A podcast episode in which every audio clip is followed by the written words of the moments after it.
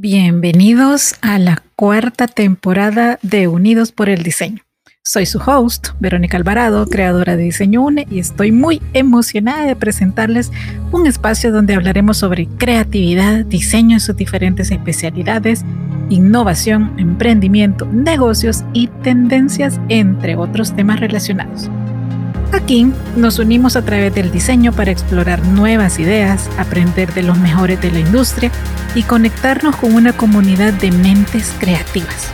Así que únanse a mí cada semana mientras conversamos con expertos, compartimos historias inspiradoras y descubrimos juntos cómo el diseño puede transformar el mundo que nos rodea.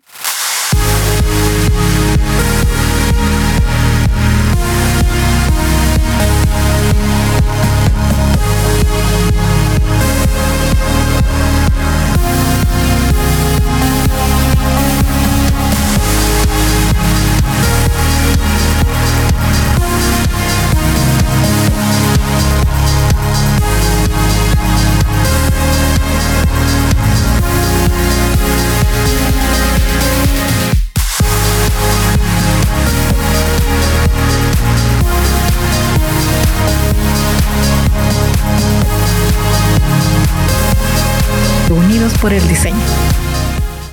Y seguimos con nuestro libro del mes, Steve Jobs, Lecciones de Liderazgo. Yo, antes de compartirles el fragmento de esta semana, quiero hacer una aclaración. Si se dieron cuenta en el episodio anterior que corresponde al libro, de repente se me oye la voz como rara, como que, ay, Así. Pero incómoda es la palabra. Como les estoy leyendo textualmente cada ítem en relación a cómo Steve Jobs tomaba decisiones o valoraba las cosas o cómo era su visión en torno a las distintas temáticas, cuando llegamos al punto de su rivalidad, conocida por muchos, con Microsoft, no le voy a negar que me siento incómoda y que por eso puede haber una fluctuación en mi voz. Pero yo voy a tratar de ser fiel al texto y transmitírselo de esa manera. Así que bueno, empecemos con los dos ítems para hoy que son responsabilízate de todo el proceso y el segundo, cuando te quedes atrás, da un salto adelante. Así que empezamos. Responsabilízate de todo el proceso. Jobs sabía que la mejor forma de alcanzar la sencillez era asegurarse de que el hardware y el software y los periféricos se encontrasen firmemente integrados. Un ecosistema de Apple, un iPod conectado a una Mac con software de iTunes, por ejemplo, hacía posible que los dispositivos fueran más sencillos, la sincronización más fluida y los fallos menos frecuentes. Las tareas más complejas como crear nuevas listas de reproducción podían llevarse a cabo con el ordenador, lo que permitía que el iPod contase con menos funciones y botones. Jobs y Apple asumían la responsabilidad completa de la experiencia del usuario, algo que muy pocas compañías hacen.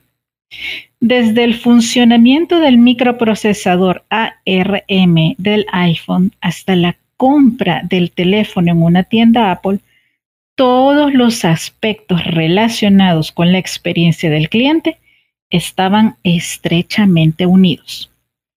Tanto Microsoft en la década de los 80 como Google en los últimos años han mantenido un enfoque más abierto que ha permitido que varios fabricantes de hardware utilicen sus sistemas operativos y su software.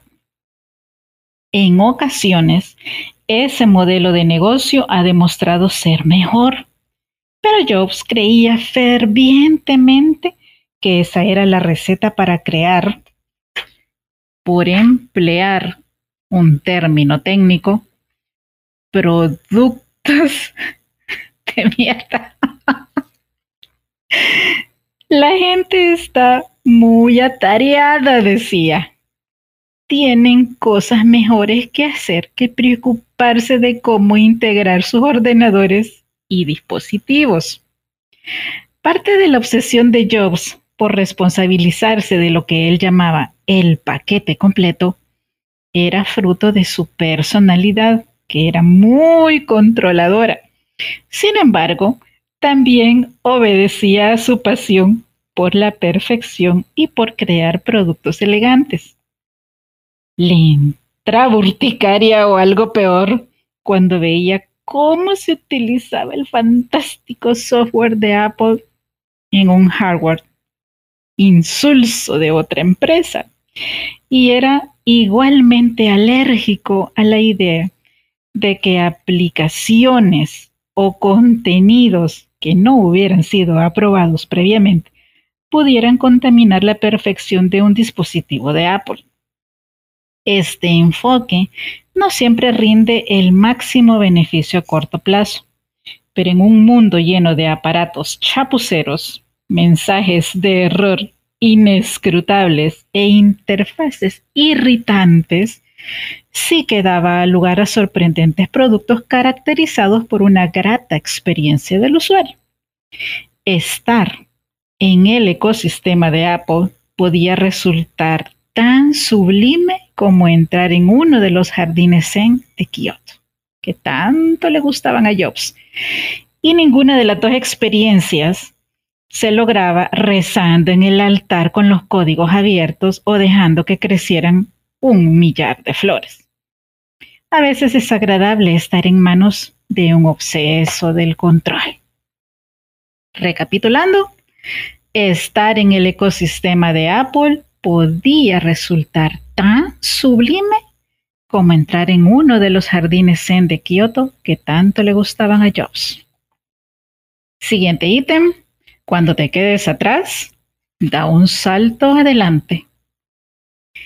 El distintivo de una empresa innovadora no es solo ser la primera en tener nuevas ideas, también es saber cómo dar un salto al frente cuando se encuentra rezagada.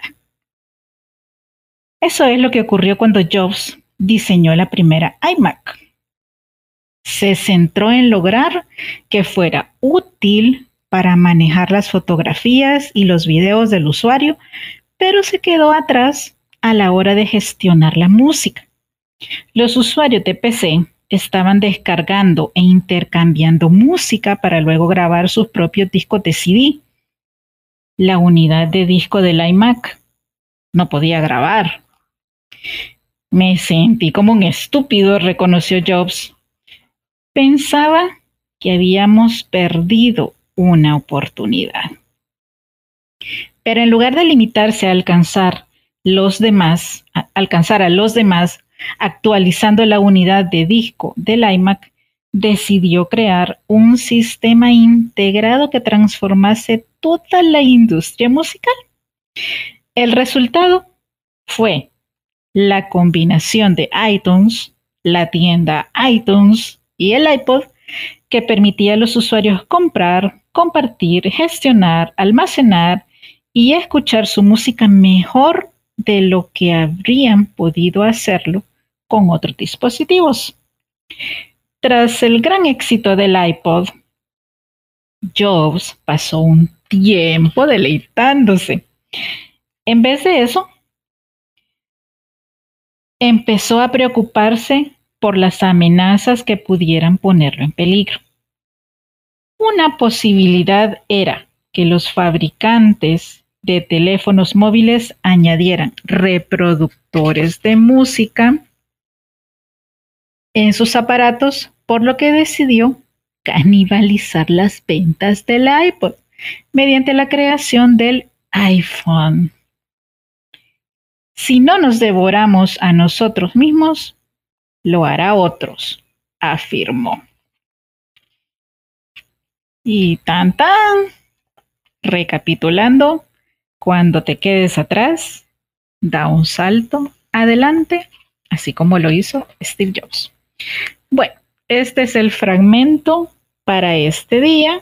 Espero que lo hayan disfrutado. Sí, les recomiendo tomar notas e ir haciendo sus propias recopilaciones a partir de lo más interesante de este libro llamado Steve Jobs, Lecciones de Liderazgo. Así que bueno, le damos continuidad la siguiente semana.